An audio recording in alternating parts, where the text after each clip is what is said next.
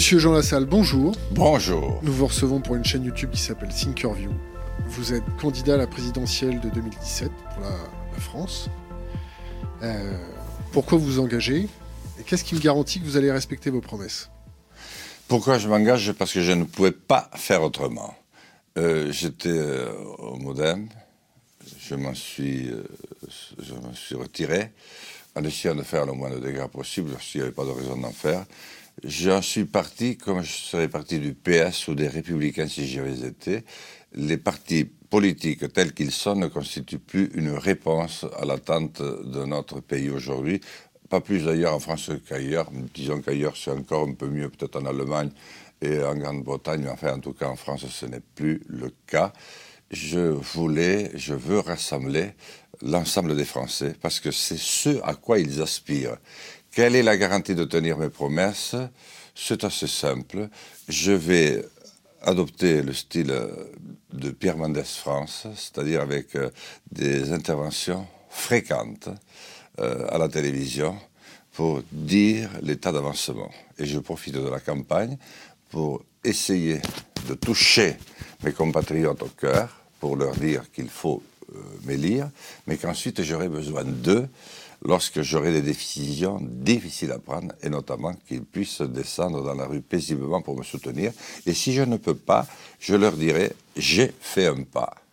Je ne peux pas aller plus loin, et je me retirerai, et ça fera le plus grand bien au peuple d'être de nouveau reconsulté. Mais avant de partir, j'aurai quand même beaucoup essayé. Pourquoi, pourquoi vous faites référence à l'Allemagne et à l'Angleterre?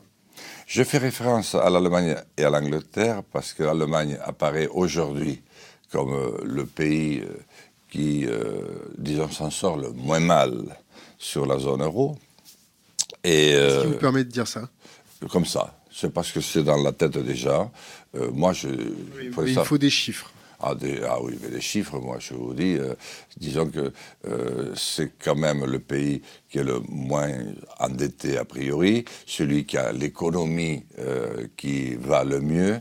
ils produisent des, ils, produisent un peu de tout, et notamment tous ces, petits produits du quotidien que nous avons laissé partir nous à l'extérieur.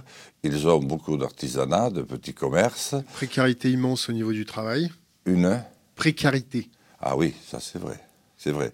Mais bon, je, ne pensais pas, si vous voulez, je voulais simplement donner, euh, moi, l'Allemagne. Pourquoi? Parce que dans l'esprit de tout un chacun, l'Allemagne est le moins malade. Alors par contre, si on en parle après, j'ai aussi effectivement des éléments de doute sur la bonne santé de l'Allemagne. Et je parlais de la Grande-Bretagne parce qu'elle a fait l'événement euh, ces derniers mois avec le Brexit. Voilà. Vous êtes pour le, le, Frexit, la sortie de la France? Non, je crois que ce n'est pas utile d'imposer à la France une fracture supplémentaire. Euh, pour l'instant, je suis en train d'observer la, situation, comme tous les autres candidats, hein, en train de réunir mes signatures. Moi, je n'ai pas à me faire, euh, je n'ai pas à passer par le, vote des militants, mais euh, par contre, j'ai à consulter beaucoup. J'ai la chance d'avoir une équipe euh, qui s'agrandit de jour en jour par des experts nouveaux avec lesquels je travaille beaucoup. Euh, mais je n'ai pas encore euh, réponse, réponse à tout. Donc, euh, faire un Frexit, pourquoi faire? Par contre, je dois retrouver des marges de manœuvre au niveau politique au sein de l'Europe.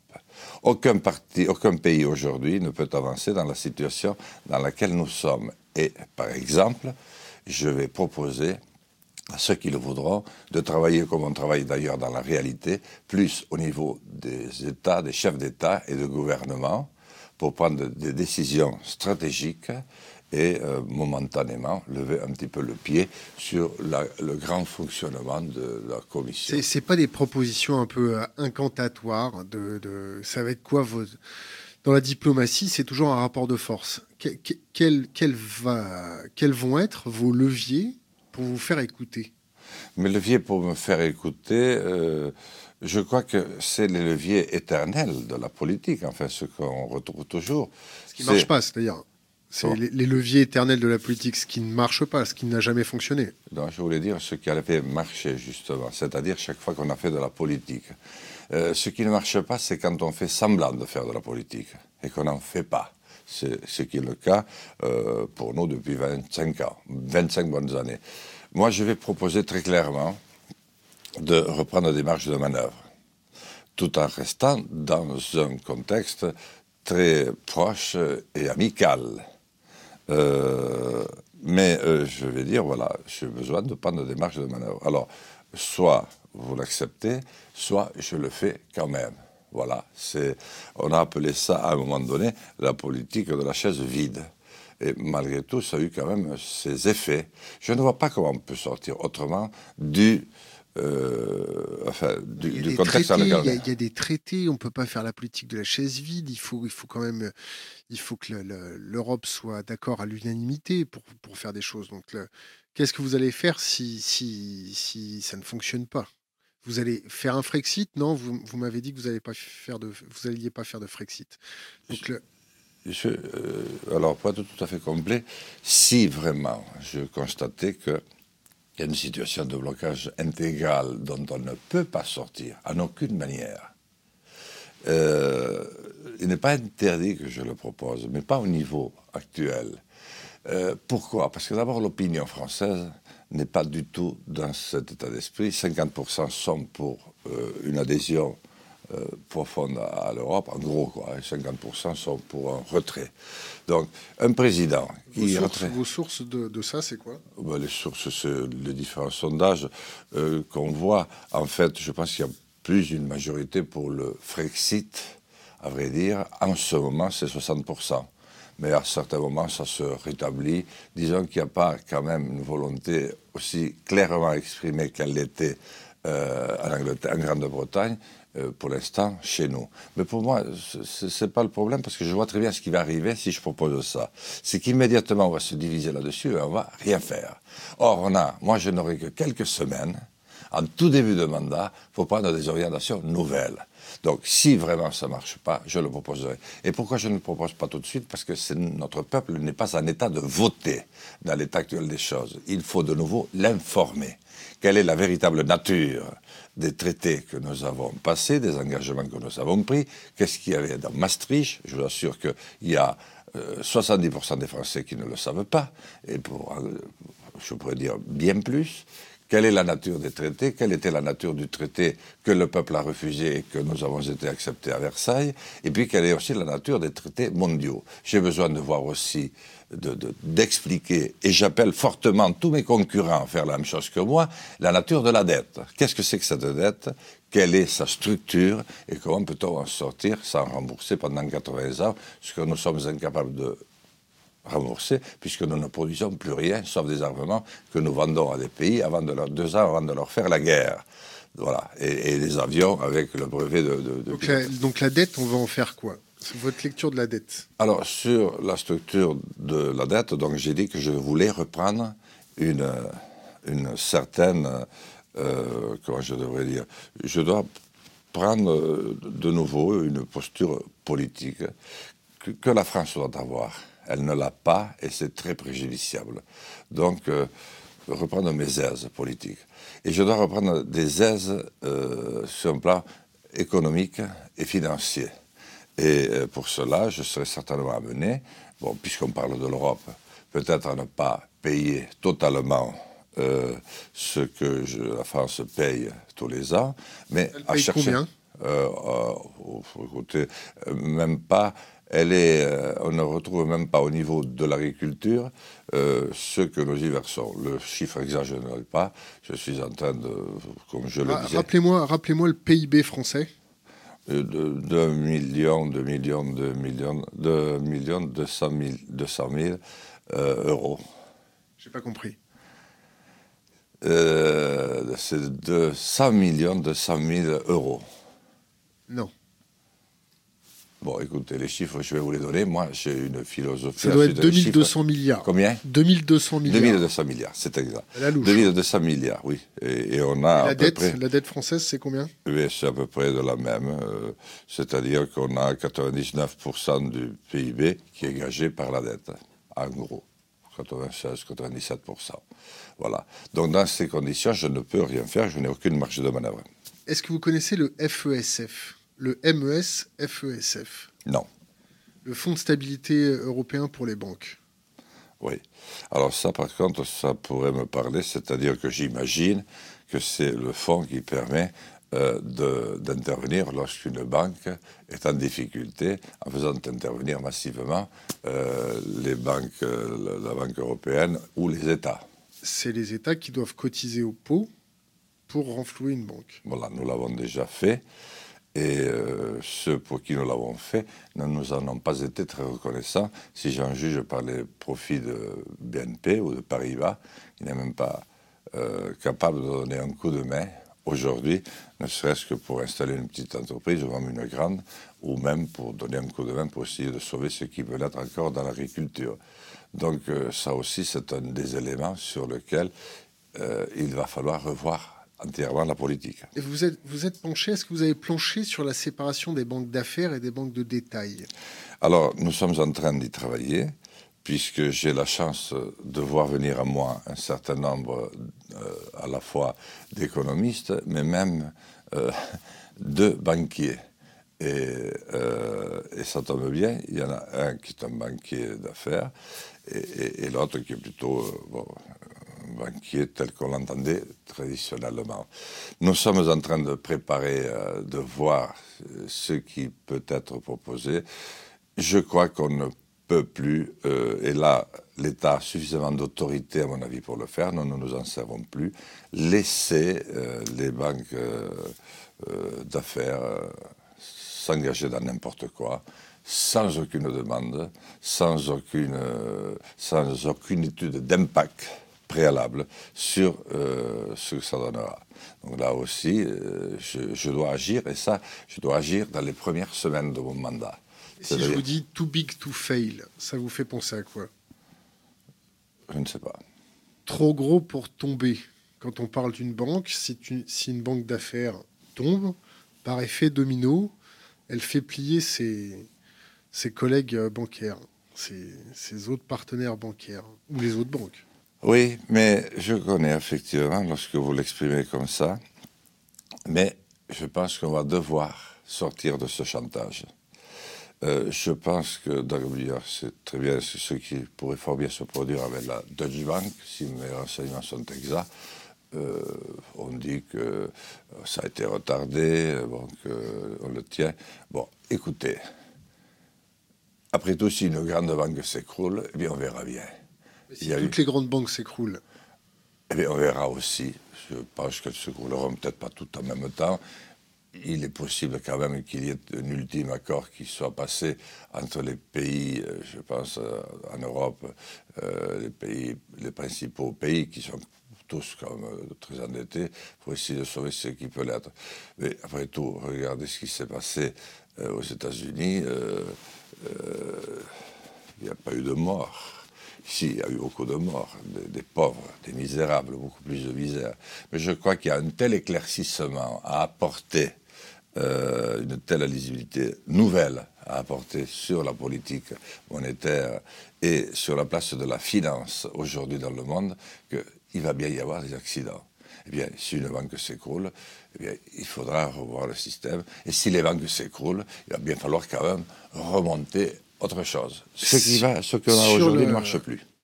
Sur le, le système financier, est-ce que vous êtes pour ou contre, ou quelles sont les mesures que vous proposez pour réguler contrôler? Est-ce que vous êtes comme dans le système nucléaire à apporter un protocole de sécurité de, sur les employés? Je, je, fais, Ou comme, comme sur les pilotes Les pilotes ou les employés dans le nucléaire passent un certain nombre de contrôles de santé pour savoir s'ils prennent des stupéfiants. Est-ce que vous, vous êtes pour le, le, même contrôle pour le personnel qui gère des milliards pour nous? Est-ce que le, les banques d'affaires doivent être au même niveau que le, la sûreté nucléaire? Ah, totalement, parce que les conséquences sont euh, tout aussi redoutables. Et on le verrait si malheureusement toutes les banques s'effondraient, les banques d'affaires. Pour, pour, la fonction présidentielle, est-ce que vous êtes pour? Ah oui, oui, moi je suis pour me soumettre à tous les... euh, Si raisons vous passer un test de stupéfiant tout de suite maintenant, vous êtes d'accord? Tout à fait d'accord. C'est même, je pense que ça serait même une des précautions, au lieu de dire tant de choses qui n'ont aucun sens, une des premières choses à faire. Oui, complètement d'accord. Euh, Sur cette transparence, est-ce que vous avez un casier judiciaire? À ma connaissance, non. Le seul avatar que j'ai eu, c'est un retrait de permis de une annulation de permis de conduire. D'ailleurs, pas Le pour excessive. Comment? Le motif? C'était une série de petites, euh, de, de- de petites euh, peines que j'avais un peu négligées, je dois dire. Un point par-ci, un point par-là.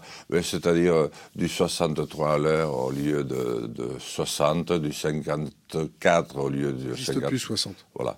J'ai eu, euh, il faut dire la vérité, j'ai eu, euh, dans des temps ultérieurs, dans des temps passés, euh, fait du. J'étais pris deux fois dans un radar à l'aller et au retour d'ailleurs, qui est très connu, euh, juste avant à Peyrorade, c'était Peyrorade, à 172 km/h. C'est entre- sur la quatre voies entre Bayonne, entre Bayonne et, et. Vitesse retenue 172 Oui, mais à l'époque, on ne retirait pas le permis euh, immédiatement. On, on faisait état de l'infraction, puis vous payez l'amende, et il n'y avait même pas de, de retrait automatique. C'était 172 au lieu de combien? 110 euh, 90. c'était- c'était 130. C'était 100. 130. Je l'ai fait à l'aller et au retour, tellement j'avais oublié. Donc c'est un, délit- a- un de grande vitesse quand même maintenant. Ah oui, c'était un délit. Là, j'aurais eu le permis pulvérisé, c'est-à-dire retiré sur Et le champ. Peut-être de la prison, non? Euh, De la prison, oui. Je ne crois pas que Si, ce soit si, possible. 50, Peut-être, c'est- c'est possible. C'est possible. Non, mais c'est pour vous dire, je vais être clair. Mais euh, lorsqu'on m'a retiré le permis, ce n'était pas du tout sur des fautes comme celle-là, parce qu'il y avait eu l'énorme travail qui a été conduit sur la réforme du permis, et notamment sur le fait qu'on pouvait annuler le permis de conduire, parce que jusque-là, le permis, vous l'aviez pour toute la vie. Or, lorsqu'on a fait cette réforme, on a quand même mis des règles du jeu. Beaucoup trop dures, à mon avis. Je l'ai vu, parce que 30 mois de retrait de permis, pour moi, été très difficile, mais j'ai trouvé un copain qui m'a conduit.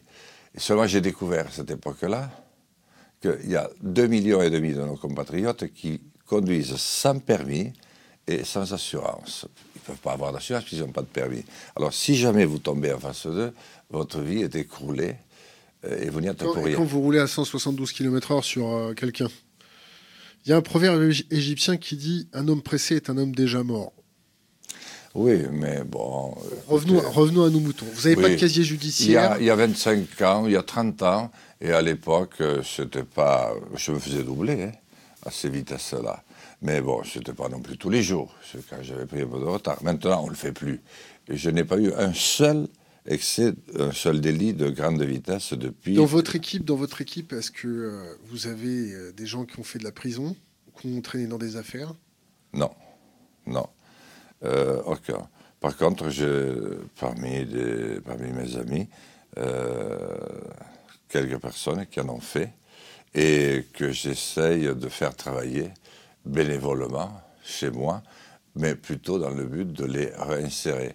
Lorsque je fais le- les travaux de nettoyage l'été à la maison, sur la ferme familiale, ils sont très heureux de venir. D'ailleurs, l'un me dit, je viens plus parce que chez toi, c'est, j'ai fait euh, euh, la haute sécurité à, à Fresnes, mais chez toi, c'est, pire qu'à Cayenne autrefois.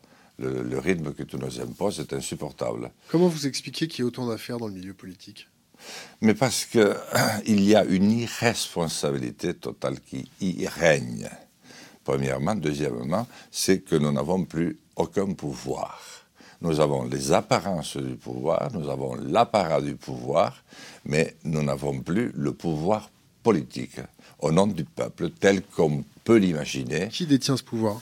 euh, les- la puissance euh, euh, financière, qui n'est plus d'ailleurs au service de l'homme, mais qui est uniquement au service de la spéculation, et qui a tout organisé avec la haute administration pour prendre en main et le monde politique et le monde de la haute euh, fonction publique nationale, Qu'est-ce que vous comptez faire pour responsabiliser et la, vie télévision. politique Et la télévision. hein. 70%. Qu'est-ce que vous comptez faire pour responsabiliser la vie politique? On l'a fait comme en Corée du Nord ou on l'a fait à la française? Non, je pense qu'il faut faire euh, à la française. C'est ce que je vais annoncer dans mon, dans mon projet. Bon, je, prenons des exemples très simples. Un parlementaire, parce que c'est là que ça commence. Les élus locaux ne sont pas tellement mis en cause. Pas de corruption chez, chez les élus locaux? Ah, Il va y en avoir beaucoup maintenant avec le nouveau dispositif qui recrée des machines irresponsables. C'est-à-dire que lorsque vous remettez 110 communes ensemble dans une grande intercommunalité reliant, euh, regroupant plusieurs centaines de milliers d'hectares, avec des enjeux considérables, euh, sur des bassins de vie qui n'ont jamais travaillé ensemble, qui n'ont pas eu de relation. Vous mettez là un président qui sera un vieux sénateur ou un vieux député, flanqué de 10 ou 15 vice-présidents qui seront payés comme des conseillers départementaux pour que ça marche, mais euh, qui n'auront pas accès aux affaires. Les affaires, ce sera un directeur général des services, comme on sait si bien le faire en France, et un directeur de cabinet qui auront la responsabilité. Donc, très vite, vous allez voir d'ici deux ou trois ans venir des pots de vin ou des scandales parce qu'on aura donné un tel plutôt qu'un tel et que l'appel d'offres n'aura pas été très précis. Alors, qu'est-ce que je fais au niveau national? Donc, pour l'instant, il n'y a pas de trop gros scandale sur les, sur les élus territoriaux. C'est pour ça d'ailleurs que je veux abroger toutes les trois lois qui ont été faites sur les territoires. Nous aurons peut-être l'occasion d'y revenir et de dire pourquoi. Euh, un député qui est battu, il est sur un mandat de 5 ans, il ne se représente plus à aucune élection pendant 5 ans. Il faut redonner de l'honneur et de la dignité. C'est-à-dire qu'il passe devant les juges Comment? Je n'ai pas compris. Non, je veux dire que euh, il y en aura beaucoup au mois de juin prochain. Un député battu aux élections législatives. Moi, je vous parle d'un député la main dans le sac. Un, ministre la main dans le sac. Non, mais euh, je voulais essayer de, faire le raisonnement pour arriver au ministre la main dans le sac. Parce que le ministre la main dans le sac, dans l'état actuel des choses, c'est impossible d'arrêter parce que c'est précisément ce qui permet au système de continuer à fonctionner.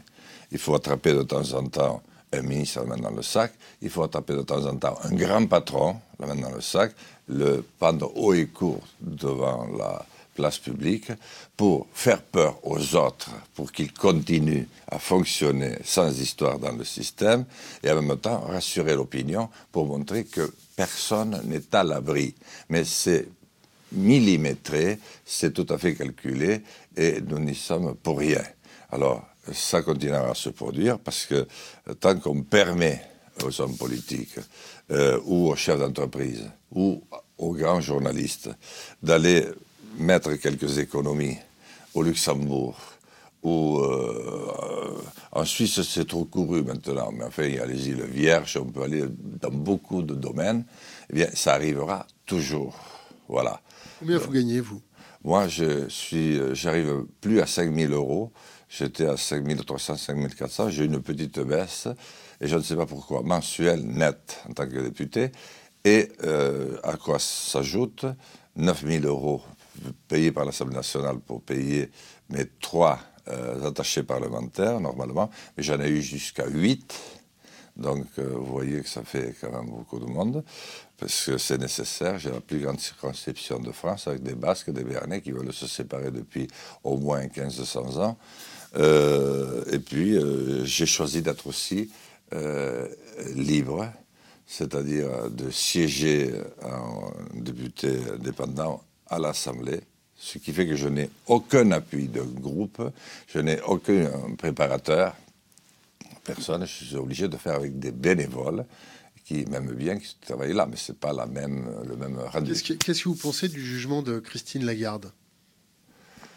Ah, moi je pense qu'il est totalement justifié. Moi j'ai eu depuis le début de Elle est responsable mais pas coupable. Ah non, elle est responsable et coupable.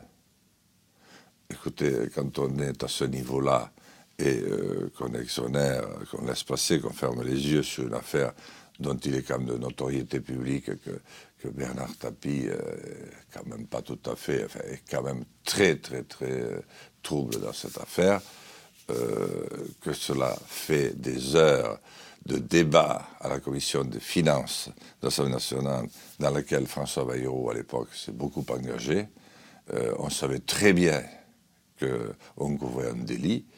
Euh, Christine Lagarde était ministre à ce moment-là. Euh, il suffisait qu'elle dise non. Le problème, c'est qu'elle n'a pas dit non à Sarkozy. Voilà.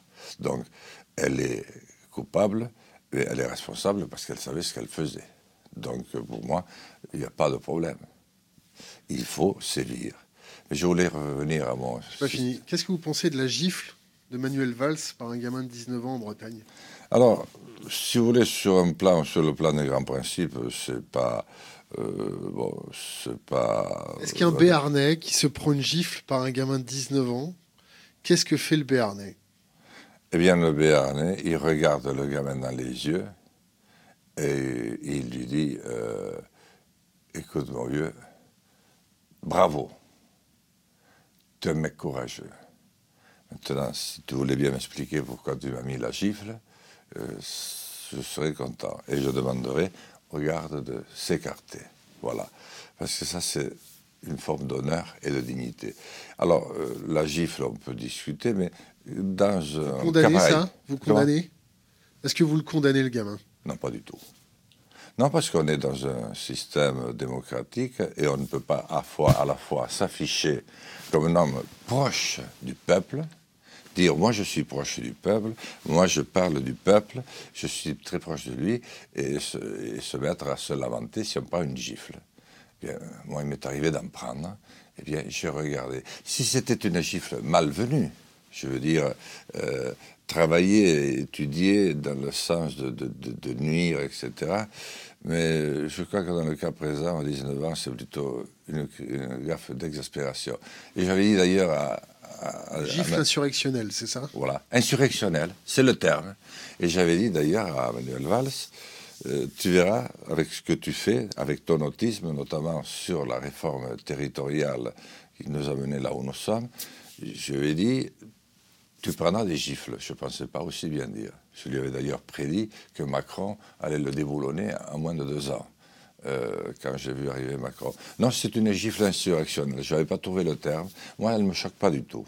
Et moi, j'ai pris des gifles et des crachats dans la figure plus d'une fois. J'ai pris je ne sais combien de fois des œufs pourris. Je ne me suis jamais plaint.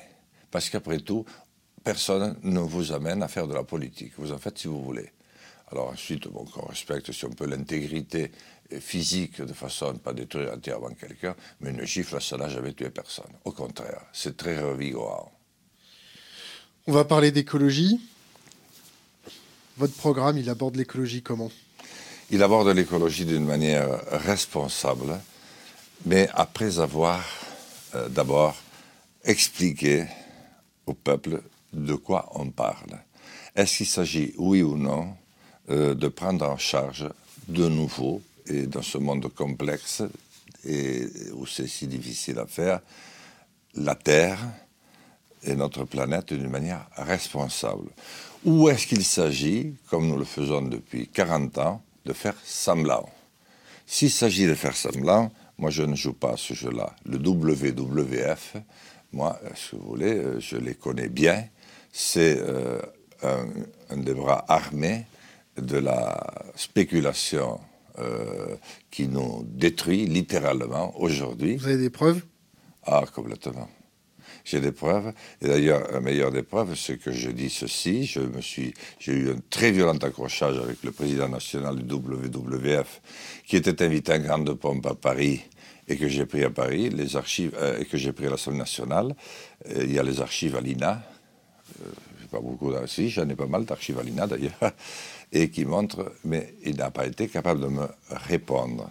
Et pourquoi je, dis cela?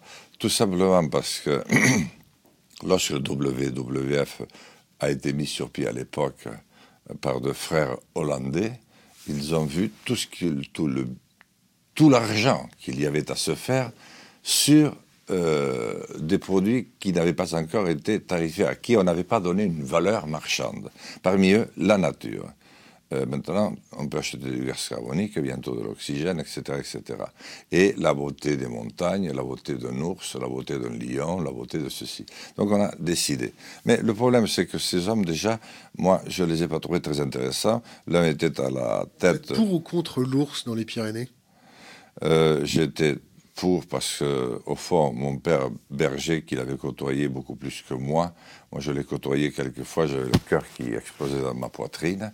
Euh, parce que j'étais petit et que j'avais très très peur lorsque les brebis montaient littéralement sur le tas de tôle qui nous servait de refuge et que mon père sortait, euh, un quart d'heure après, toujours pareil, en disant euh, il était fou de rage, il écumait, l'ours lui en avait pris deux ou trois, et puis il y avait les avortements qui allaient suivre pendant tout l'hiver. Et sur le coup, il était euh, fou de rage. Et puis après, il me rassurait et lui aussi, il disait Qu'est-ce que tu veux? Il fait partie euh, du règne animal il a sa place, mais il ferait mieux de se mettre au travail lui aussi, au lieu de toujours venir me taper, me taxer moi. Donc je ne partais pas sur un a priori défavorable. Mon père n'aimait pas les ours, mais il ne voulait pas leur disparition. Il n'a jamais utilisé de fusil ni de strychnine, contrairement à beaucoup d'autres qui l'ont fait lorsque le parc national des Pyrénées s'est construit. C'est fait sans penser à dédommager les dégâts de ceux qui avaient des brebis importées, ce qui s'est fait pendant 10 ou 15 ans. C'est là que beaucoup d'ours sont morts, non pas sous les balles, mais sous la strychnine. Brebis à moitié dévorées que l'ours laisse pour revenir la prendre. On va passer sur le nucléaire. Qu'est-ce qu'on fait avec le nucléaire? Moi, je pense que sur le nucléaire, il faut lever le pied maintenant, parce que, pour beaucoup de raisons. Euh, d'abord, euh, Nous ne gérons absolument pas depuis le début les déchets. Là, nous venons de prendre la décision d'aller en enterrer je ne sais combien de, tonnes pour une trentaine, une quarantaine d'années, avec comme seule garantie, si ça ne va pas, on les redéterrera. Présenté comme ça et voté comme ça à l'Assemblée. Hein. Donc on va les mettre, ces déchets, alors, on n'a aucune garantie. On ne sait pas combien de temps il reste euh, activé, combien de temps il reste, et qu'est-ce qui va se passer si jamais il se produit un phénomène à cet endroit-là de la mer. Bon. Deuxièmement, les Français, et pas que les Français, de manière générale, l'opinion occidentale, qui a été très favorable, et moi aussi je l'ai été en son temps, euh, a peur. D'abord parce qu'il y a eu euh, le drame de, pays de, l'Est, euh, moi euh, Tchernobyl, que j'ai visité. Et quand on visite Tchernobyl, on n'a pas besoin d'y revenir deux fois pour comprendre. Quand vous voyez des bonhommes qu'on promène sur une boîte, qui n'ont ni bras ni jambes et comme tête un petit renflement, et que le frère promène sur une boîte, vous comprenez. Et quand vous allez aux alentours, moi j'ai eu la chance d'aller très loin parce que j'étais avec d'autres très spécialistes, ils m'avaient bien équipé, vous voyez la mort, c'est la mort. C'est terrifiant, terrifiant. On fait quoi, le Japon, pour remplacer ça Le Japon, ça fait peur. Donc, qu'est-ce qu'on fait Eh bien, il faut trouver euh, des sources de substitution. Euh, moi, j'ai beaucoup progressé. Qu'est-ce qu'on fait d'abord pour les déchets? Hein, pour le déchet. Justement, je suis en train de, réfléchir sur le sujet. Personne n'a la solution et moi je ne l'ai pas pour l'instant non plus. Parce qu'il faudrait savoir comment d'abord on désactive. Combien ça va nous coûter? Ah, C'est euh, cher, très cher. Mais euh, excusez-moi, mais j'ai encore un mois pour euh, détailler mon projet. Je, je, le ferai connaître parce que c'est un des éléments essentiels. Parce que moi, je je veux en finir avec les COP 21, 22, 23 qui sont une immense hypocrisie. J'inviterai à Paris un petit club de pays qui sont sur la même longueur d'onde que la France, que moi, pour euh, Et vous pressentez qui? Comment? Vous pressentez qui sur le, nucléaire dans le, dans le même courant que vous? Je pressens euh, peut-être l'Allemagne, parce qu'elle a quand même fait des efforts c'est pas bon très bien venu parce qu'elle a rouvert des mines de charbon, c'est pas non plus ce qu'on avait à faire de mieux, mais au moins elle a fait de très gros efforts.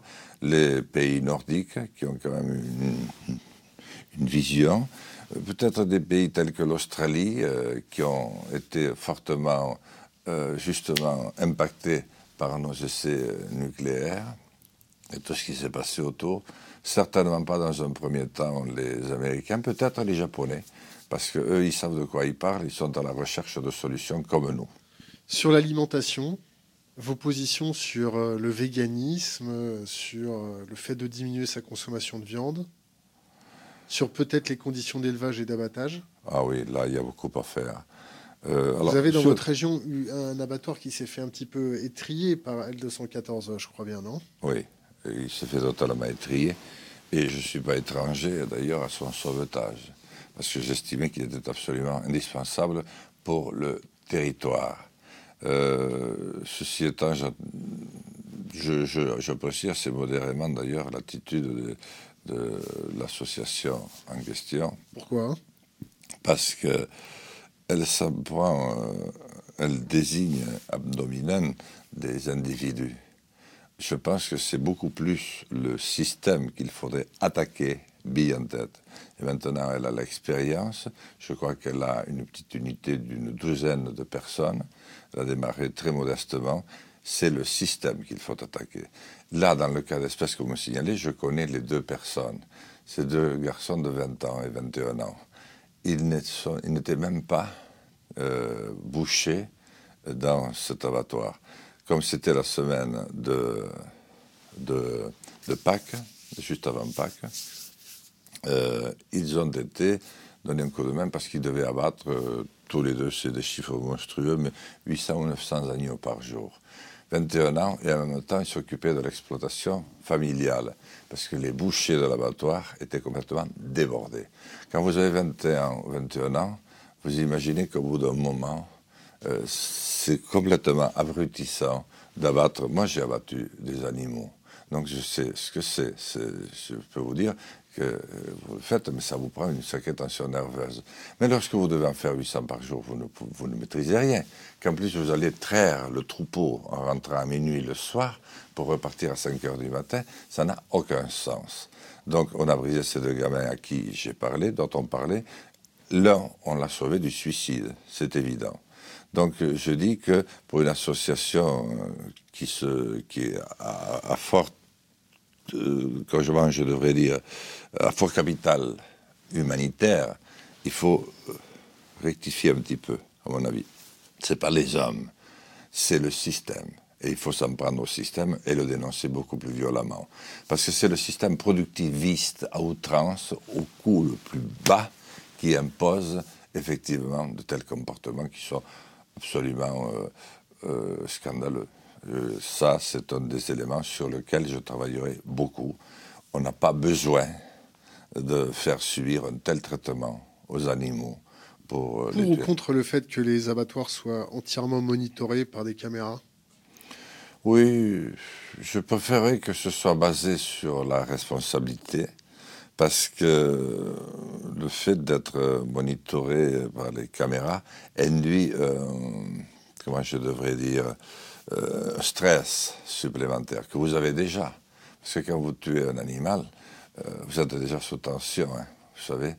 Euh, bon, qu'on passe par une période intermédiaire pour redonner confiance et pour trouver d'autres solutions, pourquoi pas Je ne crois pas que ça puisse être, quand on fait un métier à haut risque, je ne pense pas que ça puisse être la solution. Est-ce qu'on peut demander, ça n'a rien à voir, mais je vais choquer en disant ça, est-ce qu'on peut demander à un très grand professeur qui opère, à cœur ouvert, de se faire filmer en permanence. Oui, Vous voyez filmer en permanence en général. C'est même retransmis sur Internet à l'autre bout du monde pour que les Indiens puissent se former en même temps. Ah oui, mais il y en a certains qui ne le font pas, c'est pas systématique non plus. C'est bien dommage.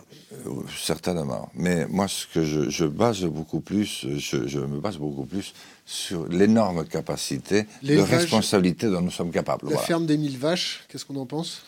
Horreur absolue. C'est la déchéance c'est plus de l'agriculture. Les usines polluantes Les Les usines polluantes Ah oui, c'est du même. Euh, Qu'est-ce du même tout ça?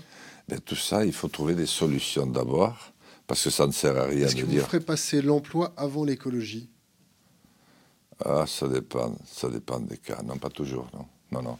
Lorsque l'écologie, c'est-à-dire lorsque vraiment il y a un risque avéré, ou plus qu'un risque, c'est-à-dire un dommage réel pour la nature et pour l'air que nous respirons, enfin pour euh, la chlorophylle pour des arbres, euh, non, je ne pense pas que ça peut être l'emploi à tout prix. Par contre, je ne veux pas qu'on raconte l'histoire comme WWF qui fait payer les riches pollueurs. Qu'est-ce que vous pensez de l'action de Sea Shepard Paul Watson vous savez, le pirate des mers qui coule des bateaux japonais parce qu'ils ils vont à la chasse à la baleine là où il faut pas. Ben, écoutez, euh, au fond, ce n'est pas, pas une mauvaise chose. Je crois que si, euh, euh, si on laisse tout faire et si personne n'a le courage, je pense que cet homme a quand même un certain courage. C'est pas, ce que fait L214 Oui, mais qu'est-ce que vous voulez que je dise? Bateau, il ne part pas quand même à l'aventure, il sait de quoi il fait, qu'il y a des hommes à bord, j'imagine. Il y a une très grosse responsabilité. Il y a de très gros capitaux qui sont engagés. Le, petit abattoir de, de, Moléon, qui fonctionne avec des bénévoles de 20 ans ou de 21 ans, euh, c'est à la mort à vie. Ils étaient bénévoles quand même. Comment? Ils étaient peut-être pas bénévoles. Ils touchaient peut-être un peu la pièce, non euh, Oui, ils touchaient un peu la pièce, oui, certainement. Bon, allez, changeons de sujet. Sans comme une mesure par rapport à ce que ça on va, on va passer à la géopolitique et à la géostratégie. Vous avez fait un petit séjour en Syrie. Comment vous êtes parti là-bas? Qui est-ce qui vous a approché? Vous avez pris votre avion où? Votre correspondance était où? Vous étiez combien dans l'avion? Et avec qui avec vous? Alors, j'ai pris euh, l'avion à Roissy. Qui est-ce qui vous a approché? Alors, c'est euh, d'abord c'est moi qui cherchais euh, à aller vraiment en, Syrie. D'abord parce que euh, on voit pas les images d'Alep. Vous avez fait comment pour rentrer en contact avec le réseau syrien? Mais je, vais le dire, je vais le dire. Mais pour moi, ça, ça résonnait Alep, parce que j'ai connu Alep en 1990. Et en 1994, j'y étais à deux reprises. Il y avait plus de mini-jupes que de, de, vous de femmes voilées à l'époque. Et c'était un pays qui m'avait surpris parce que, comme le Liban d'ailleurs, pratiquement les deux tiers de la population parlaient français. Je n'en revenais pas. C'est un pays qui avait l'air d'aller bien. C'était pas Paris, mais c'était au moins largement Tunis aujourd'hui. Vous avez été approché comment? Alors, c'est moi qui ai pris contact avec euh, l'association des chrétiens d'Orient. Et je leur ai demandé, est-ce que par hasard, comme l'an dernier, vous n'avez pas projeter un nouveau voyage et on m'a dit ça tombe très bien, il y en a un dans huit jours.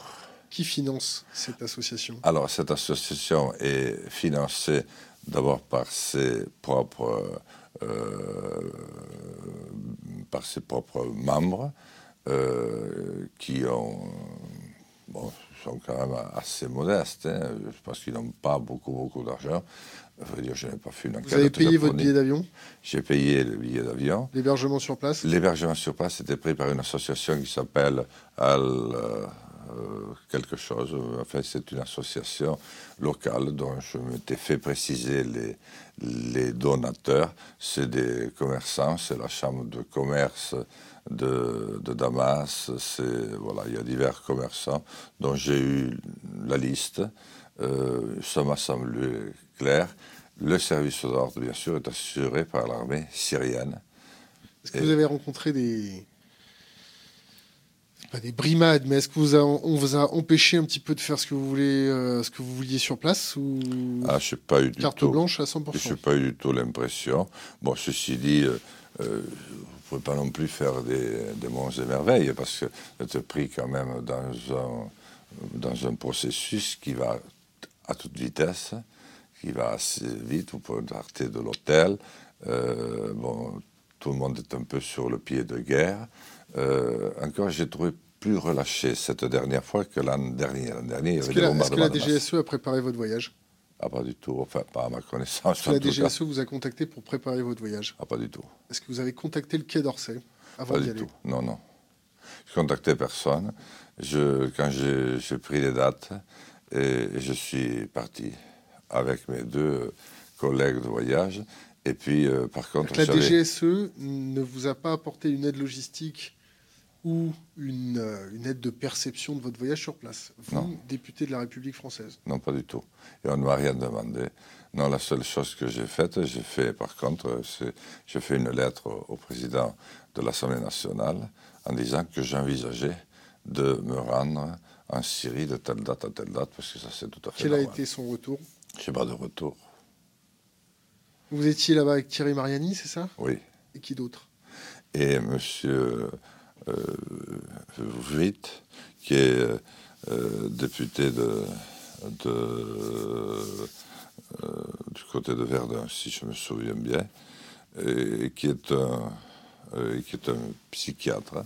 Qu'est-ce que- Donc votre entretien avec Bachar el-Assad a duré combien de temps? Oh, une heure et quart, je crois. Vous avez été prévenu combien de temps à l'avance? Ah, on le savait avant de, de partir. Moi, je savais qu'on L'heure et le jour, vous le saviez?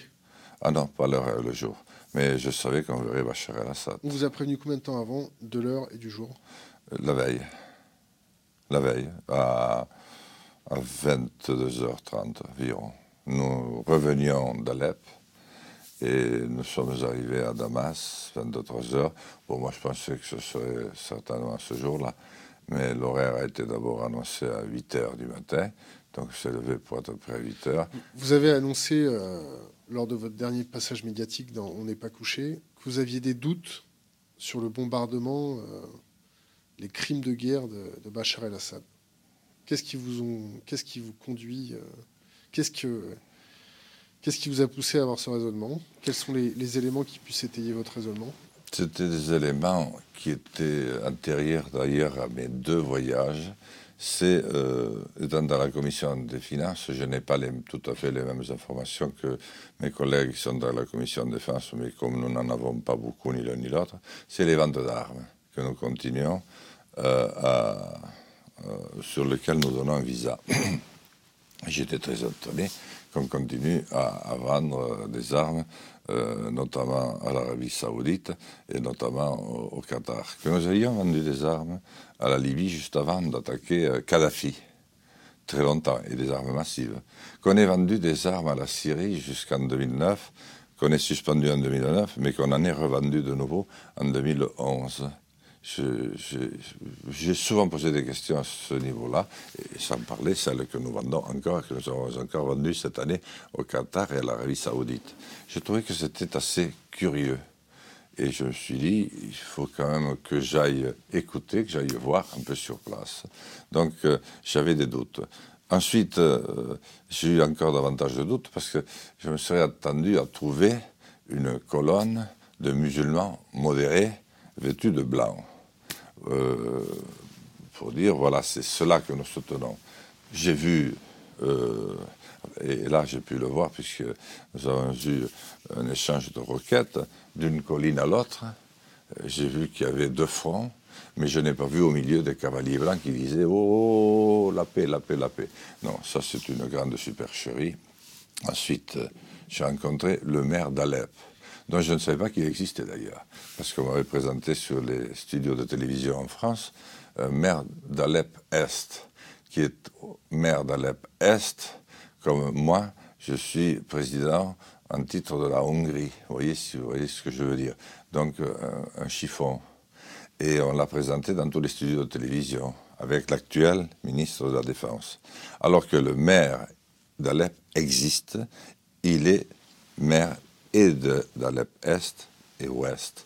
Les explications qu'il m'a données m'ont assez euh, étonné.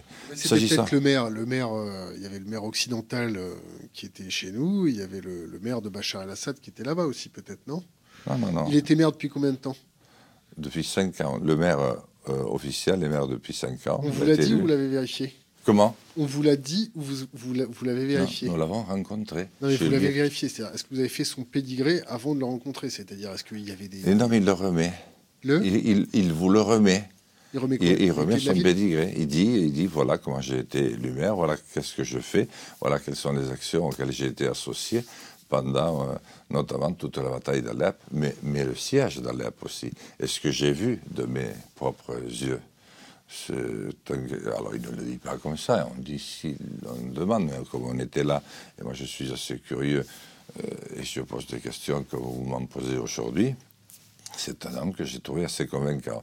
Il y a un autre fait que j'ai trouvé qui m'a frappé.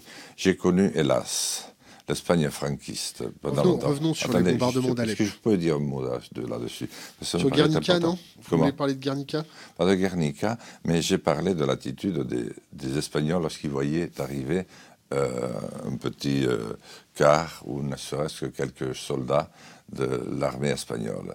Oh, plus forte raison, des guardias civiles, des gendarmes je peux vous dire qu'ils s'en allaient, ils taillaient la zone à vitesse. J'ai vu la même chose en Union soviétique ou dans les pays de l'Union soviétique. J'ai vu la même chose au pays de Pinochet.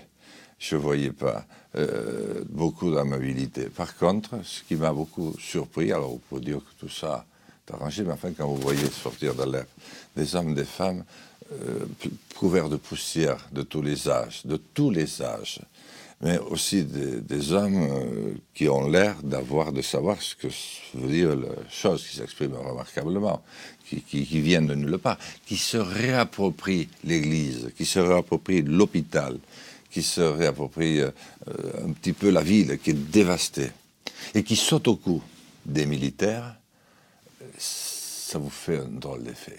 Euh, je, je crois en la conscience humaine, à la conscience des peuples, et je crois qu'on ne saute pas au cou de ceux qui vous ont gazé. D'autant que c'est une armée de conscription, contrairement en France où aujourd'hui nous avons une armée euh, de métier. Euh, j'ai rarement vu ça. Alors ensuite, sur ce que m'a dit Bachar el-Assad, je lui ai posé la question très froidement et je lui ai dit, j'observerai le moindre de vos plissements Dieu. Je l'ai dit, j'ai mis du temps, il a écouté, tout le monde a laissé faire. Et il m'a répondu... Ça a faire marrer quand même, non? Ah non, il ne se Parce que les services, les services syriens sont réputés quand même pour préparer euh, leur, euh, leur, euh, leur personnel. Mais pour, enfin, qu'est-ce que je devrais dire? Revenons, revenons. Non, non, non. Je veux dire quand même un mot là-dessus. qu'est-ce qui est le plus important aujourd'hui? Est-ce que c'est toujours d'essayer d'éradiquer de, Daesh et même Al-Qaïda qui sont présents là-bas? C'est très net ou euh, au contraire, c'est pas important. Quel est le seul qui aujourd'hui les a vraiment en face? Je vais reformuler ma question. Est-ce que vous pensez que les Occidentaux font passer la guerre pour des crimes humanitaires du côté de Bachar el-Assad et du côté occidental pour sauver la démocratie pour les petites filles? C'est-à-dire que est-ce qu'il n'y a pas une double lecture des bombardements en zone civile? C'est-à-dire que quand l'Arabie saoudite bombarde au Yémen, c'est pour sauver les petites filles, et que quand Bachar el-Assad bombarde une zone, on va dire, fortement, avec une forte densité urbaine, c'est un crime contre l'humanité. Est-ce qu'il n'y a pas une double lecture, une double perception? Quand Yann Moix vous objecte que vous ne reconnaissez pas les crimes de guerre de Bachar el-Assad, qu'est-ce que ça vous fait? Ça m'étonne de la part de Moix, je le lui ai dit, parce qu'il a écrit Terreur et il dit à peu près le contraire de ce qu'il n'explique à la télévision dans ce qu'il a dit. Moi, je pense qu'il y a deux lectures, effectivement, alors que c'est la même lecture. Euh, la guerre, c'est sale. Comment? La, guerre, c'est dégueulasse, surtout qu'elle est très compliquée là-bas, qu'il est très difficile de faire. Elle est religieuse, et c'est d'inspiration religieuse. C'est des, chiites euh, qui sont encore un petit peu plus chiites, avec une majorité sunnite dans le pays. Euh, ils sont opposés à des sunnites. Bon, ensuite, c'est une guerre du gaz, avant tout. Ça, c'est quelque chose que je présumais parce que je voyais la géographie, comment elle était, je voyais les efforts qu'avait fait le Qatar pour traverser la Syrie, pour pouvoir rejoindre euh, le nœud pétrolier de l'Égypte de façon à pouvoir alimenter la Turquie et surtout l'Europe, après le froid que nous avons eu avec Poutine.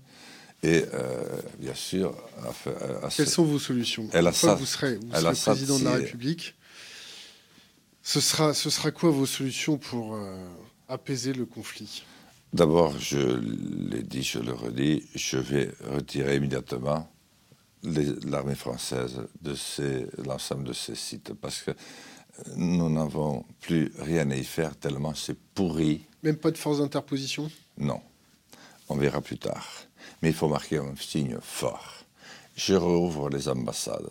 Parce que quand même, ce que m'ont dit beaucoup euh, d'hommes et de femmes, d'intellectuels, Ils m'ont dit, mais enfin, c'est bien beau votre histoire, mais vous nous quittez. Si vous étiez si euh, sûr du fait d'Assad, ben, vous êtes, euh, au moins c'est de la non-assistance. C'est au minimum de la non-assistance en personne en danger. Vous auriez au moins pu recevoir nos leaders et euh, les garder. Vous aviez suffisamment d'autorité, la France. Si vous l'aviez fait avec les Américains, mais même tout seul, non, vous fermez tout et vous partez. Vous êtes des ponces pilates parfaits. Puis ensuite, vous donnez des leçons. Vous, vous êtes dans un état, vous êtes sans dessus dessous lorsque vous avez l'affaire Charlie Hebdo. Mais vous avez un point d'impact. Nous nous sommes trouvés avec 500 points d'impact sur l'ensemble du pays et euh, une grande partie de l'ex armée irakienne et libyenne en face. Et je peux vous dire, c'était pas peu de choses. Et nous regagnons le territoire. Et moi, je pense que ce qu'il faut, c'est que la Syrie se retombe de nouveau, euh, se retrouve en liberté, qu'ensuite on organise des élections éventuellement. Je pense que ça ne sera pas battu. Je, vois euh, vraiment un enthousiasme autour de lui qui est incroyable. Ensuite, je ne suis pas juge à l'AE. Si, par contre, je regarde l'aspect de l'AE, je crains que s'il y va, euh, je le crains, s'il y va, il ne soit pas seul. Je pense qu'il y aura des hauts dignitaires français qui l'accompagneront. Ça, j'en ai acquis maintenant la conviction absolue. Tout ceci n'a pas pu se faire sans que la France sache. Voilà. Et la France a su, la France a au minimum couvert, et la France a même favorisé par la vente de ses armes, à tort et à travers. Favoriser quoi, Favoriser quoi J'ai pas bien compris. Favoriser quoi Favoriser quoi La France a favorisé quoi A favorisé cet état de fait, c'est-à-dire euh, le fait que Bachar ait pu effectivement euh, tirer sur le peuple, parce que à partir du moment où il y a eu le printemps arabe, auquel j'ai cru moi-même, très rapidement, euh, on sait maintenant que ces mouvements, qui étaient des mouvements je, sincères, mais ont été instrumentalisés par euh, euh, euh, Al-Qaïda et puis, bon, comment vous les appelez là, les, les, fous furieux. Le nom m'échappe maintenant, enfin, l'État islamique, voilà. Et vous avez vu ce que ça donnait en Tunisie et même en Égypte. Où on a... Laurent Fabius dit Jabal Nostra fait du bon boulot. C'est faux il est totalement avec euh, les forces. C'est Al-Qaïda. C'est Al-Qaïda euh, version euh, syrienne. C'est totalement faux. Je m'inscris en faux contre cela. Ils sont contre l'armée syrienne. Là, aujourd'hui, ce n'est pas une affaire de gazage, c'est une affaire de voir si on met un terme ou pas aux exactions de ces tueurs et si on récupère le territoire de la Syrie. Ensuite, qu'on y organise des élections, qu'on traduisent Bachar el-Assad devant le tribunal de la Haye, là on verra. Ce que je dis simplement, c'est que peut-être M. Fabius fera partie aussi de ceux qui seront convoqués à la Haye. C'est des mots lourds. Oui, mais ce que je souhaiterais, c'est que, je n'ai pas pu le dire l'autre soir parce qu'on a coupé le morceau sur lequel je le disais, j'espère qu'on va enfin ouvrir la véritable campagne présidentielle en France. On ne va pas se contenter d'observer sept mercenaires d'un côté, sept mercenaires de l'autre, ou, plutôt euh, sur un mur, euh, sept victimes, et il n'y en a qu'un qu'on laisse vivant. Voilà. Ils disent tous la même chose, ils ne disent rien. Est-ce qu'on va, oui ou non, s'emparer de ce problème qui est une question de vie ou de mort pour l'humanité aujourd'hui, euh, au point d'avancement où nous en sommes ou est-ce qu'on continue à faire semblant Moi, je veux que M. Fillon se positionne, je veux que le candidat des socialistes se positionne, dise ce qu'il sait ou ce qu'il ne sait pas, qu'il prenne des engagements et qu'il dise, comme moi devant une télé, euh, je suis devant une caméra de télévision, face à quelqu'un qui m'interviewe, ce qu'il en est. Et je veux que M. Macron, M. Mélenchon, euh, tout le monde parle. Qu'est-ce qu'on fait avec Trump? Ben, avec Trump, on n'a pas tellement le choix. Il a été élu président des États-Unis. Bon, euh, moindre des choses, ce serait peut-être de continuer à faire comme euh, s'il n'était rien. De deux choses l'une, où on respecte, où on dit que le suffrage universel existe encore, même si aux États-Unis, j'en conviens, il est bien compliqué. C'est pas forcément celui qui a le plus de voix qui gagne. Mais euh, je crois que le fait de dire qu'il s'en prend à l'Europe parce qu'il dit que l'Europe ne va pas tenir, c'est un peu léger. Regardez de quelle manière nous l'avons considéré, de quelle manière nous le traitons depuis un an et demi qu'il est candidat. Nous n'avons pas de mots assez durs, et puis nous continuons. Moi, je pense qu'il ne va pas nous faire de cadeaux, mais qui en ferait à sa place? Même si le personnage euh, peut prêter à caution, il a été élu, et maintenant il est président des États-Unis.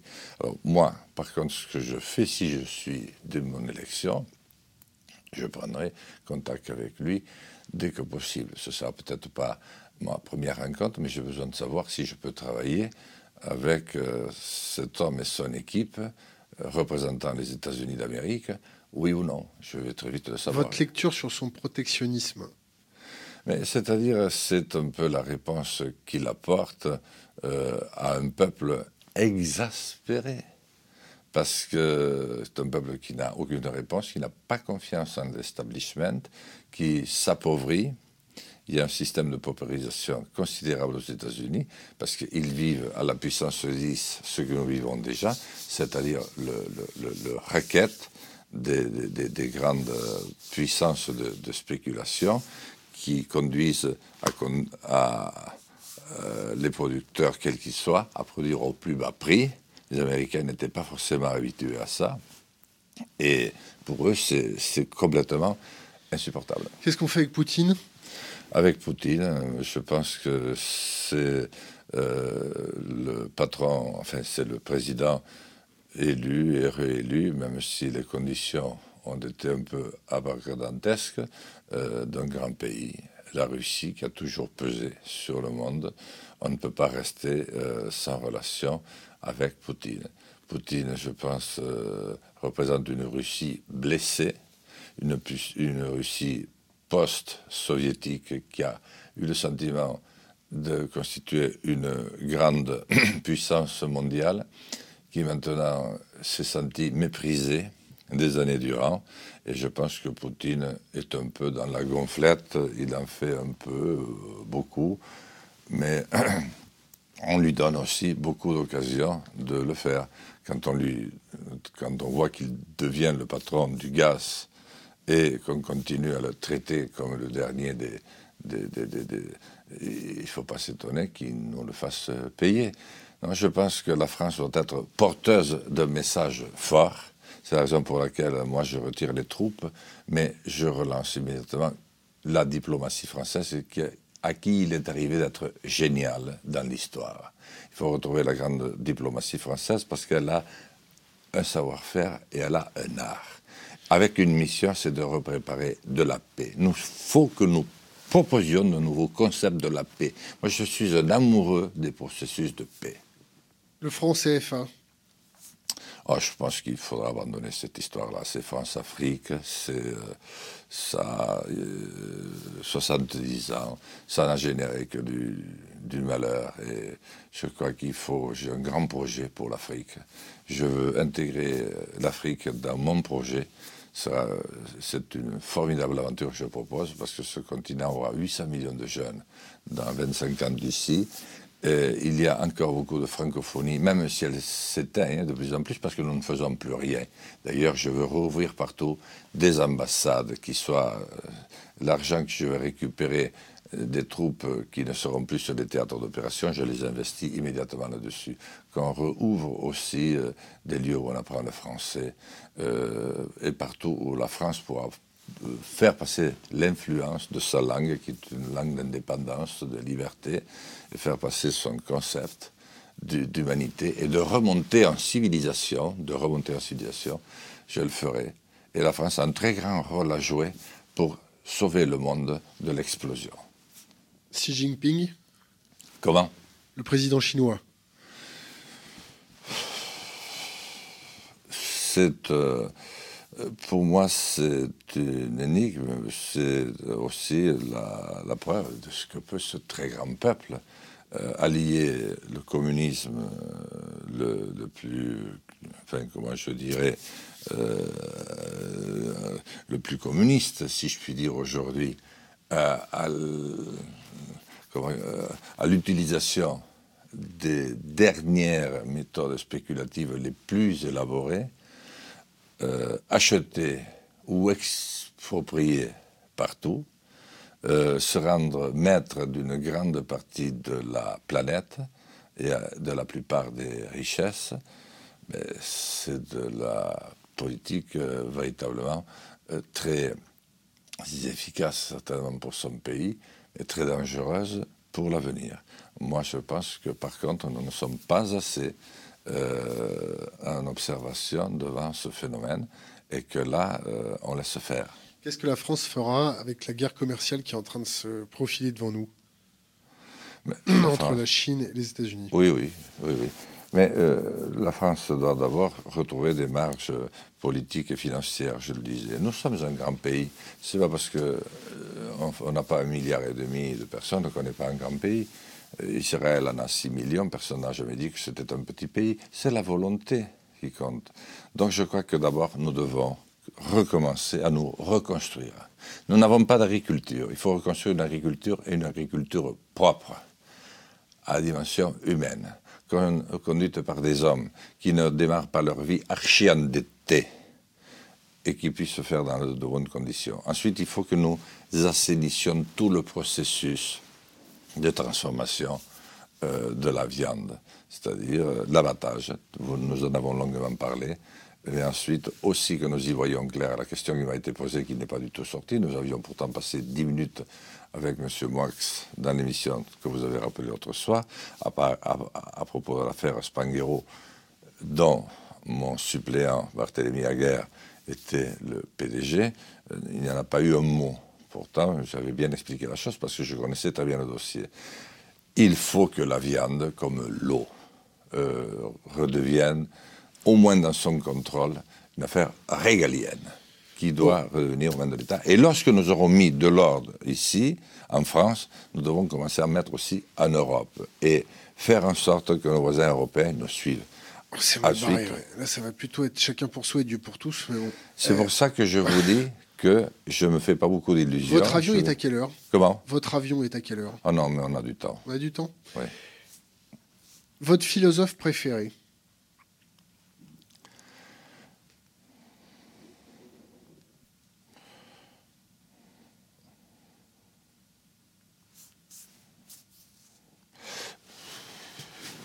Je pense que Montaigne est l'esprit des lois euh, a permis de, de, construire un peu ce que nous sommes aujourd'hui dans la, dans la France d'aujourd'hui. Euh, sinon, je crois que c'est Socrate, je pense que c'est Platon, je crois que c'est oui, c'est plutôt dans la démocratie euh, très qui n'a pas duré très longtemps d'ailleurs, athénienne, que je les trouve. Je n'ai pas aujourd'hui. Si aujourd'hui je suis, je trouve euh, un peu, euh, comment je devrais dire, résigné. Euh, mais je trouve que ce que dit, maintenant son nom m'échappe là, le breton, qui est comme moi d'origine paysanne. Comment? Le Drion. Non, pas le Drion, non. celui qui a apparu soudainement sur Match alors qu'il était, il a créé sa propre chaîne de télévision. son nom m'échappe maintenant. Ben, bref, ça va me revenir. ah, je n'ai que son. Michel Michel Onfray. Michel Onfray aujourd'hui dit des choses qui me semblent très justes sur la détérioration de notre civilisation. Je le trouve un peu pessimiste. Moi, je pense qu'il y a toujours des raisons d'espérer. Par contre, l'analyse, elle est, Sur le terrorisme, on fait quoi? Ben, Sur le terrorisme, d'abord, on instruit. Et j'ai un très grand projet euh, d'instruction publique pour la France. Combien ça va coûter? Ah, Peu importe. Il n'y a pas de prix. C'est la seule manière de recréer un lien dans notre pays. Et dans mon école, on parle français. Qu'on soit français depuis 10 000 ans ou qu'on soit français depuis sa tenue par effraction, on rentre dans mon école et on ne sort pas de l'école primaire sans avoir appris à lire, compter et écrire à se servir d'Internet, parce qu'on subit Internet. On ne se sert pas d'Internet, je le dis d'autant mieux que moi je ne le maîtrise pas très bien. Euh, ensuite, on apprend deux langues euh, au choix. Parce que On le cerveau. le terrorisme après ça. Comment On, inst- on instruit la base pour endurcir l'esprit critique des jeunes pour éviter qu'ils basculent dans X ou Y euh, Oui. croyances. Donc on fait quoi d'autre après? Ensuite, je suis euh, les enfants de façon à ce que, autour de, de l'instituteur, parce que dans le primaire, c'est un instituteur, je lui donne la possibilité de se faire assister par un parent d'élève, parce que les parents d'élèves se repassionnent de nouveau pour leurs enfants.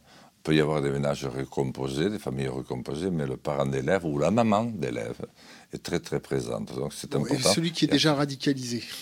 Euh, à deux ou trois ans, il n'y en a pas beaucoup. Encore, fort heureusement. C'est là qu'il faut commencer. 14-16 ans, qu'est-ce qu'on fait? À 14-16 ans, c'est déjà beaucoup plus difficile. C'est pour ça que dans mon système, on n'arrive pas à 14 ou 16 ans radicalisé parce qu'on est suivi Qu'est-ce qu'on fait pour la masse qui est déjà radicalisée? Eh bien, euh, nous avons créé avec un, un amiral euh, Cap Jeunesse. Comment s'appelle cet amiral? Euh, c'est l'amiral, oh, je ne sais rien. Euh, je ne connais que lui, maintenant son nom m'échappe, mais je, je- je vous le dirai. Euh, Cap Jeunesse qui récupère ou qui approche avec euh, des vrais dealers, des vrais patrons euh, qui euh, reconvertit ou qui, qui, qui essayent de faire un très gros effort, euh, les patrons des, des cités. Et euh, nous engageons un travail de, euh, comment je dirais, de resocialisation, si l'on peut dire. C'est très difficile parce qu'ils se sont construits totalement dans le désir de détruire notre civilisation. Il n'y a que ça pour eux dans la tête. Il y a 15 ou 16 ans, 17 ans, 18 ans, après c'est complètement enquisté. Donc moi je fais en sorte que ça ne se produise plus. Euh, pour ceux qui existent, eh bien, je fais ce que j'ai déjà fait depuis très longtemps dans ma commune. J'ai ouvert une maison pour des jeunes où on prend euh, des jeunes gens qui ont fait de la prison et à qui on propose du travail intelligent, intéressant. Par exemple, on reconstruit des cabanes en montagne, on reconstruit des granges, on fait des petits chantiers d'adduction d'eau potable. Qu'est-ce qu'on fait avec les réfugiés? Avec les réfugiés, on fait en sorte qu'il n'en arrive pas un million de plus. C'est pour ça que je me suis rendu euh, euh, en Syrie, parce que vu la manière intelligente avec laquelle on a géré le premier million, je me demande qu'est-ce qui va se produire si on en a un million de plus. Or, ça peut très bien arriver. Ça, c'est les réfugiés de guerre. Là, je vous parle des réfugiés économiques. Des, des réfugiés économiques, c'est tout mon projet avec l'Afrique, c'est-à-dire que il faut, sans l'évangéliser, sans l'esclavagiser, sans les déplacer, c'est donner la possibilité à des hommes qui sont, nés sur un territoire à pouvoir y vivre dignement et décemment selon leurs us et coutumes. C'est très difficile parce que ça n'a jamais été fait. Même la France n'a pas su le faire pour ses enfants chez nous. Euh, la troisième a beaucoup fait, mais n'a pas respecté cela. Euh, on a dû, euh, voilà, on a fait perdre les langues régionales. A... Qu'est-ce qu'on fait avec les migrants qui sont déjà là ou qui sont déjà en approche? On ouvre plus les frontières, on les naturalise, on fait comment? Est-ce que, est-ce que euh, on fait une détection précoce s'il y a des terroristes qui ont été injectés dans ces flux de migrants? Qu'est-ce que vous proposez par rapport à tout ça? Est-ce que vous avez la capacité de les loger? Est-ce que vous avez la capacité d'appliquer les normes internationales pour les camps de réfugiés? Comment ça va se passer? Non, il n'y a rien de tout ça, ou très peu. Mais euh, je pense que la première des choses, c'est quand même de se protéger. Parce que Comment on se protège? Comment on se protège de, de Eh bien, euh, je crois qu'il faut mettre en place une. une- On fait comme Donald Trump, on fait des murs Non, non, je n'ai jamais voulu faire de mur dans ma vie, mais je crois qu'il faut spécialiser, ça commence à l'être, mais il faut intensifier les moyens. Euh, une les équipe de, comment, les moyens de psychologues. Ah, euh, c'est pour ça qu'il faut que je retrouve des marges financières sur des éléments aussi vitaux et essentiels que ceux que vous Chiffré à évoquez. combien? Je ne dis pas, je vais avoir tous ces chiffres, je vais savoir combien il y en a. Il y en a bien plus de, de 1000 ou 5000.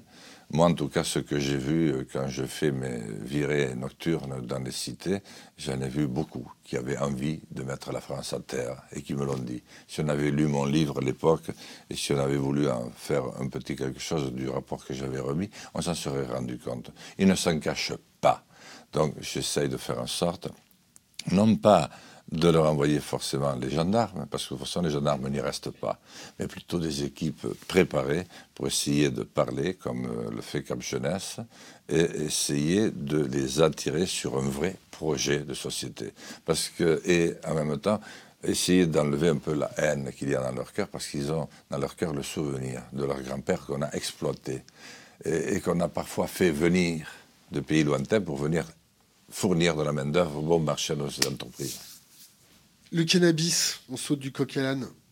Jean Lassalle, est-ce qu'il est pour ou contre le cannabis? Dans quelle forme? Délivré par qui? Taxé comment? Euh, Ou pas du tout? Jean Lassalle est emmerdé sur ce sujet. Ah bon? Pourquoi? Jean Lassalle, est-ce qu'il a déjà fumé du cannabis? Oui. C'était bien? Je ne peux pas dire que ça m'ait euh, transporté. Euh, C'était à quelle occasion? Alors, j'en ai fumé la première fois à l'occasion de merveilleux voyage avec euh, les jeunes de lourdes euh, au, au Québec. C'était sur un lac, magnifique, il y avait de jolies filles, euh, il y avait quelques garçons, nous avions été avec une embarcation, et puis on a fait circuler, j'ai vu des étranges petites clopinettes qui circulaient, j'ai compris ce que c'était, je me suis dit, tant qu'à faire, je vais quand même voir. J'étais maire déjà, donc j'avais 21 ah bah, ans. Voilà. Et puis, j'allais faire de large pour voir. Bon, je ne me suis pas senti radicalement transformé. Et j'en ai euh, refumé euh, récemment euh, à une fête, une très très grande fête qui est organisée euh, dans un lieu que je, connais bien, que je cite. hors de France, parce que sinon. C'est en France, c'est en France. en France, Je peux même pas vous En France, en France. C'est interdit de consommer des stupéfiants en France, vous savez, monsieur le député Comment? C'est interdit de consommer des stupéfiants. Mais non, mais je consommais une bière. Ah. Et, le, le, le, pétard est arrivé, c'était 3 h du matin, on t'offre une cigarette, tu la refuses pas. Euh, c'est qu'au bout d'un moment que tu sens qu'elle a une étrange odeur. Et c'est ta femme qui te le confirme quand tu te couches, tu te dis Oh, qu'est-ce que tu sens mauvais, mais qu'est-ce que tu as, mais qu'est-ce que as fait etc.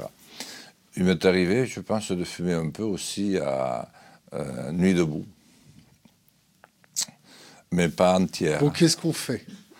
Alors, euh, qu'est-ce qu'on fait? Je pense qu'il y a un travail très important à faire. Tout, c'est de nouveau pareil, ça redémarre de l'école, de l'école que je veux de nouveau très structurée, organisée, avec un maître d'école qui soit sanctuarisé par mon élection, mais sanctuarisé, une sanctuarisation républicaine, de façon à ce que personne ne puisse sortir de mon école sans avoir appris toutes ces disciplines. Ensuite, je continue à suivre ceux qui ont la capacité de faire des études longues euh, bien, je les oriente immédiatement. Le budget de l'éducation nationale en 2016, c'était combien? Oh, Je n'en ai aucune idée. Je sais que c'est le deuxième, euh, je crois, deuxième budget. Euh, mais je ne sais pas le chiffre exact. Je vais le savoir. Je vais prendre tout ça. Pour l'instant, je suis un député. Je suis isolé, hein, donc je n'ai pas toutes les capacités d'un parti. Lorsque je serai président, je, vais avoir euh, tous ces moyens. C'est important que je vous précise ça, parce que ce qui est important en politique, c'est la vision, c'est l'intuition, c'est de comprendre ce qui arrive à notre temps. Qu'est-ce qu'on fait avec le cannabis? Avec le cannabis, je vous dis, pour l'instant, je n'ai pas de réponse parce que je connais des jeunes euh, qui ont une addiction au cannabis. Je sais pourquoi ils l'ont eu, parce qu'ils se sont trouvés dans des groupes euh, et n'importe qui d'entre nous se serait trouvé dans ces groupes aurait fumé du cannabis. Euh, et quand il y a une addiction, c'est très difficile de, de, de, de, passer du jour au lendemain à zéro. Donc il faut se donner les moyens sur du long terme de faire en sorte qu'on n'ait plus besoin. Ou alors, ou alors, ou alors, euh, il faudra, le, si vraiment c'est impossible, il faudra, comme l'ont fait beaucoup d'autres pays, le, le tolérer. Euh, mais très franchement, je suis emmerdé par cette question. C'est une des rares qui m'emmerde parce que je n'ai pas euh, une vision saine. Je sens qu'il ne faut pas le faire parce qu'une addiction de plus dans un monde aussi dangereux et difficile, c'est peut-être le pas de trop. Est-ce que vous avez déjà vu un alcoolique se battre? Oui. Est-ce que vous avez déjà vu un fumeur de joint se battre? Non. Non, je ne crois pas. Il ne m'a pas semblé. Je l'ai plutôt vu bon, C'était une parenthèse. Euh, passons à un dernier sujet. J'ai répondu aussi euh, du tac au tac. Euh, non, mais tant mieux, il hein, n'y a pas de souci. C'est le principe de notre chaîne YouTube. C'est sans coupure ni montage du tac au tac. On prépare rien. on est financé par personne. Mais c'est du vrai au moins. C'est du vrai. Voilà. C'est d'homme à homme. Bon, un conseil pour les jeunes générations? Croire en eux. C'est-à-dire reprendre leur destin en vie. Je crois qu'on a une force de vie en nous. On la ressent un peu à tous les âges de la vie. Le tout de savoir si on s'écoute ou si on écoute tout, son entourage qui vous, qui vous pousse à faire autre chose. Moi, j'ai très bien connu ça tout au long de, ma vie. Euh, je dis euh, aux jeunes, euh, faites ce que vous ressentez bien. faites en sorte de rester le plus possible maître de votre destin c'est très difficile quand on est dans une, dans une banlieue euh, telle que nous les connaissons aujourd'hui. C'est très difficile quand on est au fond d'une campagne où il n'y a rien et où on s'apprête à redevenir des bandits de grand chemin.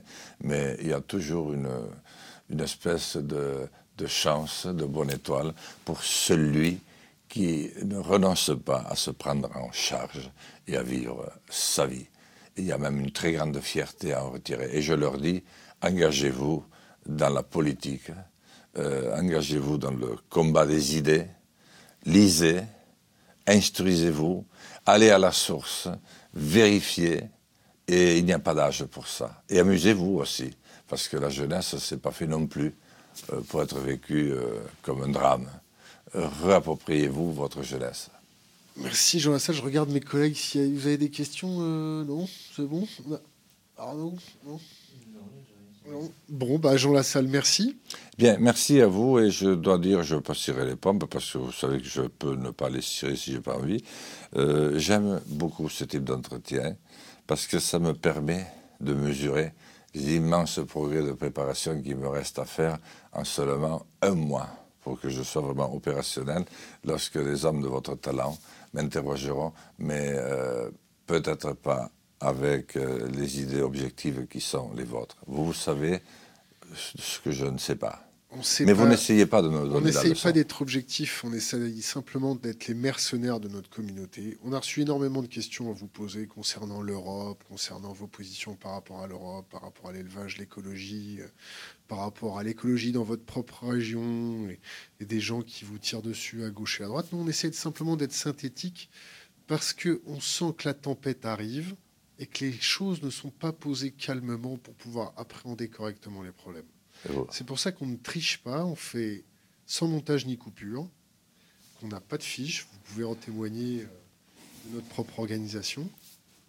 On l'a fait pour rétablir des, du dialogue entre les hommes. Écoutez, je souhaiterais simplement que vous soyez un peu plus nombreux. Jean Lassalle, merci. Merci à vous. Merci.